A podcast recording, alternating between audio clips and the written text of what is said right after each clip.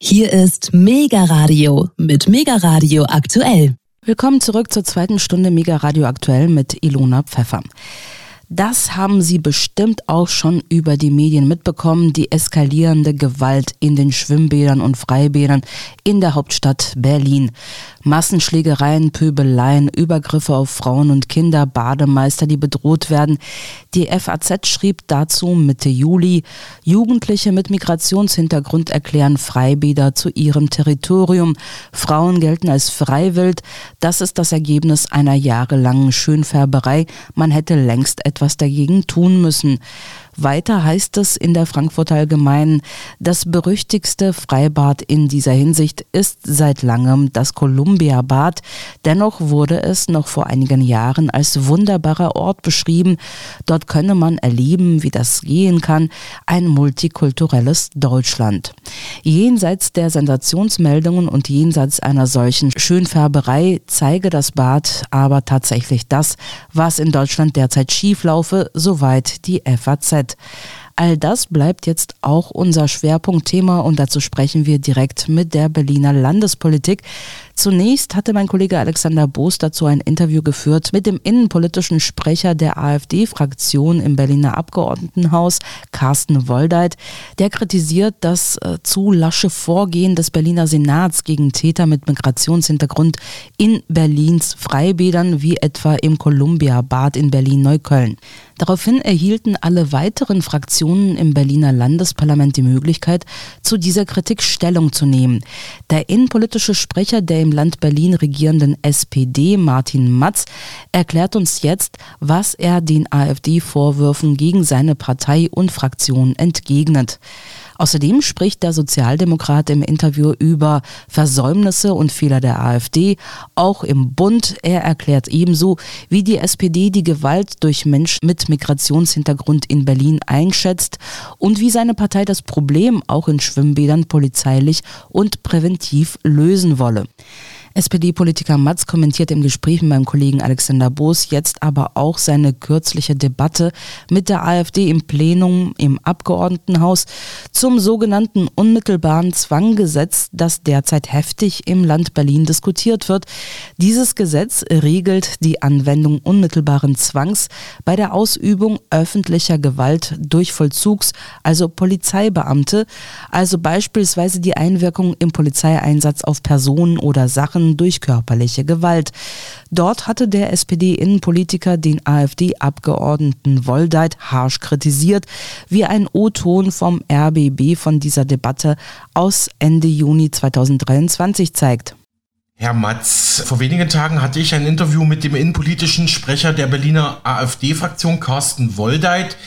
Da haben wir nochmal über die Debatte im Plenum zum unmittelbaren Zwanggesetz Ende Juni gesprochen. Der RBB hat es ja auch übertragen. Vielen Dank, Frau Präsidentin, mein hochverehrter Herr Kollege Matz. Ich muss schon sagen, Sie enttäuschen mich ein bisschen. Ja relativ jung innenpolitischer Sprecher Ihrer Fraktion, folgen auf dem Kollegen Tom Schreiber, der in der Regel in der Lage war, sachlich zu Anträgen zu reden. Einen sachlichen Redebeitrag zu unserem Antrag habe ich hier vermisst, Herr Kollege. Und ich weiß übrigens auch, dass Sie es besser können. Ich weiß auch, dass Sie im Stoff stehen. Das heißt, Sie sind fachlich durchaus in der Lage, fachlich und sachlich zu argumentieren.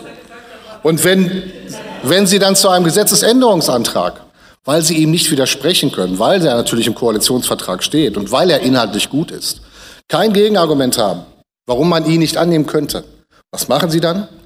Sie gehen in eine Ebene herein, der Beleidigungen, der Spekulation, äh, der Unterstellungen. Übrigens wissen Sie, dass ich 20 Jahre lang Soldat war, mit meinem Leben für das Recht und die Freiheit der Bundesrepublik Deutschland eingestanden habe dass ich auf das Grundgesetz geschwört habe.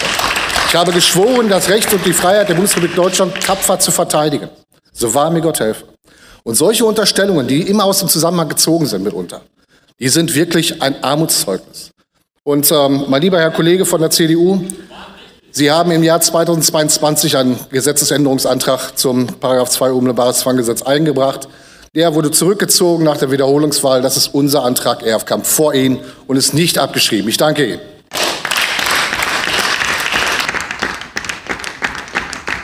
Dann hat der Kollege Matz die Gelegenheit zur Erwiderung. Bitte schön. Frau Präsidentin, meine Damen und Herren, man könnte es jetzt einfach machen und sagen, sachlich habe ich es ja letztes Mal versucht, hat ja auch nichts gebracht. Wir haben ja die dritte Debatte dieser Art jetzt schon. Aber, aber eins nehme ich schon ernst und deswegen will ich an der Stelle noch mal kurz darauf eingehen. Sie sagen, das seien alles Unterstellungen und das sei aus dem Zusammenhang gerissen. Das ist eine typische Methode, wie Sie das immer wieder versuchen darzustellen. Es sei alles aus dem Zusammenhang gerissen. Ich weiß ja nicht, ob Sie das Buch von Ihrem thüringischen Landesvorsitzenden gelesen haben. Da steht, wenn Sie den gesamten Zusammenhang lesen, in dem das dort dargestellt ist, dann erkennen Sie, dass es nicht aus dem Zusammenhang gerissen ist. Der Mann meint das genauso, wie ich das hier vorgetragen habe, denn er schreibt es genauso, wie ich es hier vorgetragen habe. Und deswegen sind es keine Unterstellungen, sondern das ist das, was dieses Land real erwarten, zu erwarten hätte, wenn die AfD tatsächlich an die Macht käme. Und wir alle sollten alles dafür tun, um das zu verhindern. Vielen Dank. Ähm, da hat er sie direkt kritisiert, indem er sagte, sie haben nicht mit einem Satz zur Sache gesprochen, also nicht mit einem faktenreichen Satz zur Sache gesprochen. Und ähm, die AfD habe dagegen Argumente. Sie sehen das natürlich anders. Können Sie das mal für unseren Sender kurz kommentieren? Ja, das kann ich gerne tun, denn ich habe vor allen Dingen darauf hingewiesen, dass die AfD nicht in erster Linie von der Lösung von Problemen lebt, sondern von den Problemen selbst. Sie hat bisher bei den Umfragen und bei den Wahlen immer nur davon profitiert, dass sie Dinge problematisiert, aber sie hat eigentlich nie einen konstruktiven Beitrag. Und das war hier auch nicht anders, denn der Antrag, über den wir gesprochen hatten, war eigentlich eins zu eins aus dem Koalitionsvertrag von CDU und SPD abgeschrieben. Und äh, kurz bevor wir einen Gesetzentwurf zu dem Thema in das Berliner Abgeordnetenhaus einbringen, hat die AfD nochmal schnell einen Antrag gemacht, ähm, um sich quasi auf das Thema draufzusetzen. Deswegen habe ich es nicht für besonders angemessen gehalten, mich damit sachlich auseinanderzusetzen, sondern einfach mal darauf hingewiesen, was die Masche der AfD ist. Können Sie das nochmal für unsere Hörerschaft erläutern, was da Ihre Kritik an der AfD-Masche ist? Na, die AfD braucht eigentlich Probleme, damit sie Erfolg bei Umfragen und bei Wahlen hat. Sie hat ja noch nirgendwo bisher äh, zur Lösung von Problemen ernsthaft beigetragen. Sie ist gegründet worden aus Kritik am Euro. Sie hat immer wieder das Migrationsthema problematisiert. Sie zeigt aber eigentlich auch nie realistische Wege auf, was sie denn nun tatsächlich will. Sie hat äh, keine Konzepte in der Rentenfrage. Sie hat in x Themen eigentlich keine konkreten Vorschläge, wie sie es denn machen würden. Und hier versuchten sie nun einmal mit dem Sachthema äh, zu punkten, indem sie quasi abgeschrieben haben aus dem Koalitionsvertrag von CDU und SPD. Und ähm, das fand ich jetzt nicht so, dass man darauf nun inhaltlich besonders eingehen würde. Der Gesetzentwurf, der genau dieses Thema äh, beschreiben sollte, steht unmittelbar bevor. Wir werden ihn einbringen nach der Sommerpause und werden im Berliner ASOC, also dem Berliner Polizeigesetz, ähm, einige Regelungen neu treffen, die äh, vor allen Dingen auch den Einsatz von äh, Tasern bei der Polizei mit äh, betreffen und die auch die Regelungen verändern beziehungsweise die Bedingungen schaffen dafür, dass wir gute Regelungen haben für den Einsatz von Bodycams und Dashcams bei Polizei und Feuerwehr. Mhm. Das sind Dinge, die die Arbeit der Polizei und der Feuerwehr erleichtern und die wir deswegen für die Beamtinnen und Beamten tun wollen. Und dafür brauchen wir aber nicht irgendwie eine sekundierende AfD. Herr Matz, ähm, AfD-Politiker Herr Woldeit sprach im Interview mit uns von der Kriminalitätshauptstadt Nummer eins in Deutschland. Also Berlin würde sich dann mal wieder mit Frankfurt am Main abwechseln. Und von vielen migrantischen Tätern, also von Tätern mit Migrationshintergrund. Wie blicken Sie als Berliner SPD auf das Problem Gewalt und Kriminalität durch Menschen mit Migrationshintergrund in Berlin? Wir betrachten insgesamt die Kriminalitätsentwicklung immer auch mit Sorge und betrachten sie deswegen auch sehr aufmerksam und äh, ziehen auch eben Schlüsse daraus, unter anderem durch Änderung des Polizeigesetzes und durch mehr und besser ausgestattete Polizistinnen und Polizisten. Wir sagen aber gleichzeitig auch immer, es geht nicht nur um die sogenannte Repression, sondern es geht gleichzeitig auch um Prävention. Das hat uns auch gezeigt, was an Silvester im letzten Jahr in Berlin passiert ist, dass wir hier natürlich mit polizeilichen Mitteln dagegen vorgehen müssen und das auch tun. Dass es natürlich darum geht, dass man Menschen versucht, vor Gericht zu bringen, ihnen Taten nachzuweisen und auch die entsprechenden Strafen dazu zu verhängen. Aber wir brauchen gleichzeitig auch präventive Maßnahmen, weil es hier um junge Menschen geht, die offensichtlich sonst im Leben keine guten Perspektiven haben, so dass sie auf das, was man so schön immer dumme Gedanken nennt, kommen. Und das muss man natürlich versuchen, im Vorfeld zu verhindern. Erfolgreiche Bekämpfung von Kriminalität ist immer eine Mischung aus Prävention und Repression. Mhm. Nun hat ja auch letzte Woche die Berliner AfD-Fraktion ein neues Sicherheitskonzept für Berlins Schwimm- und Freibäder vorgestellt. Da gab es ja viele, leider viele Gewaltszenen in den letzten Wochen wieder. Wie schätzen Sie als Berliner SPD-Fraktion und als innenpolitischer Sprecher der SPD dieses Sicherheitskonzept der AfD ein, Herr Matz?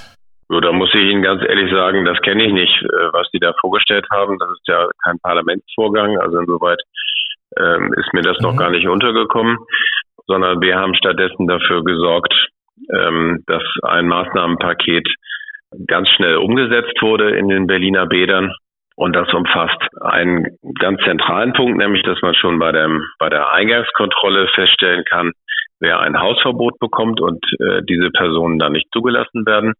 Das ist wichtig, damit Hausverbote nicht ins Leere laufen oder ähm, als nicht funktionierende Maßnahme betrachtet werden, sondern dass Hausverbote tatsächlich auch einen Effekt haben.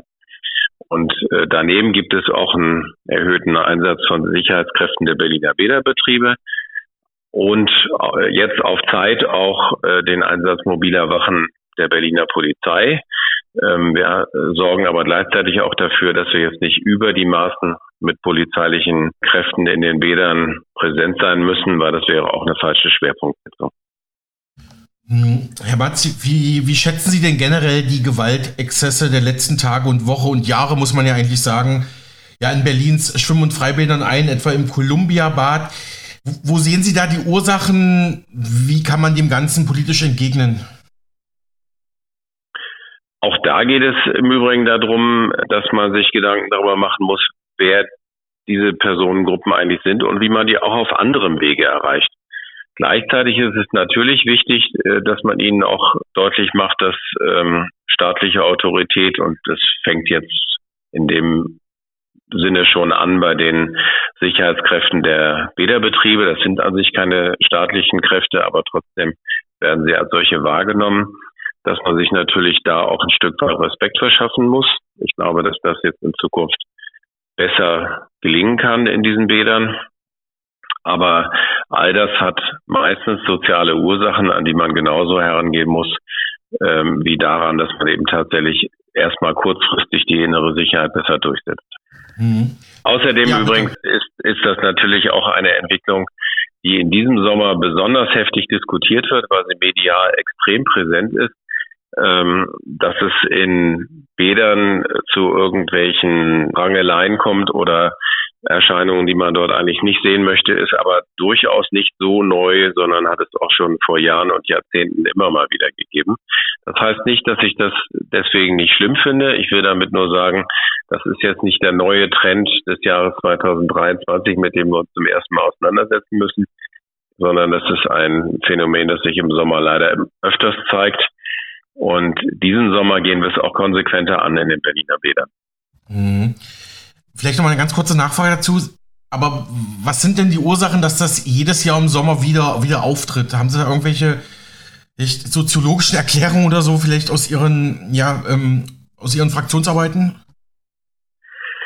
Naja, es ist halt schon so, dass es ähm, eine Reihe von Menschen gibt, die offensichtlich für sich keine anderen Perspektiven in unserer Gesellschaft empfinden das ist keinerlei Entschuldigung oder Begründung oder wie auch immer, aber es ist äh, trotzdem ein Zusammenhang, den man sehen muss.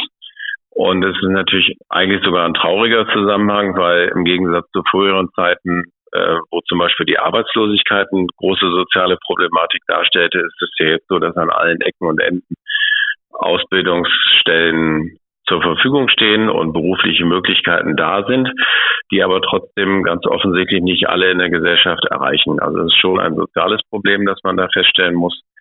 Und ähm, dem muss man auch entgegenwirken, indem man versucht, Einzelnen besser zu vermitteln, wo ihre Chancen in der Gesellschaft tatsächlich auch bestehen. Mhm. Letzte Frage, Herr Matz, wo ich Sie gerade als innenpolitischen Sprecher der SPD-Fraktion am Apparat habe. Die neue große Koalition aus SPD und CDU regiert ja nun Berlin wenige Monate. Wie fällt so eine erste Bilanz aus? Ich sehe die Bilanz erstmal positiv, weil ich im Bereich der Innenpolitik eben feststelle, dass wir eine ganze Reihe von Vorhaben im Koalitionsvertrag drin haben, die wir auch schon auf den Weg bringen. Wie gesagt, da kommen schon Gesetzentwürfe nach der Sommerpause, mit denen wir Klarheit in einigen Bereichen schaffen, auch Dinge umsetzen können. Das gehört dazu, die, die vorher in der Koalition mit Grünen und Linken schwierig waren. Die Rolle der SPD in der neuen Koalition ist aber natürlich dennoch, dass wir dafür sorgen, nicht nur die innere Sicherheit zu verbessern, sondern gleichzeitig dabei auch Bürgerrechte zu schützen und diese nicht ohne Not über Bord zu werfen. Soweit der innenpolitische Sprecher der SPD-Fraktion im Berliner Abgeordnetenhaus Martin Matz im Gespräch mit meinem Kollegen Alexander Boos. Ja, mein Kollege hat aber nicht nur mit ihm gesprochen, wie eingangs gehört, sondern auch mit dem Sprecher für Inneres der Berliner AfD-Fraktion, Carsten Woldeit.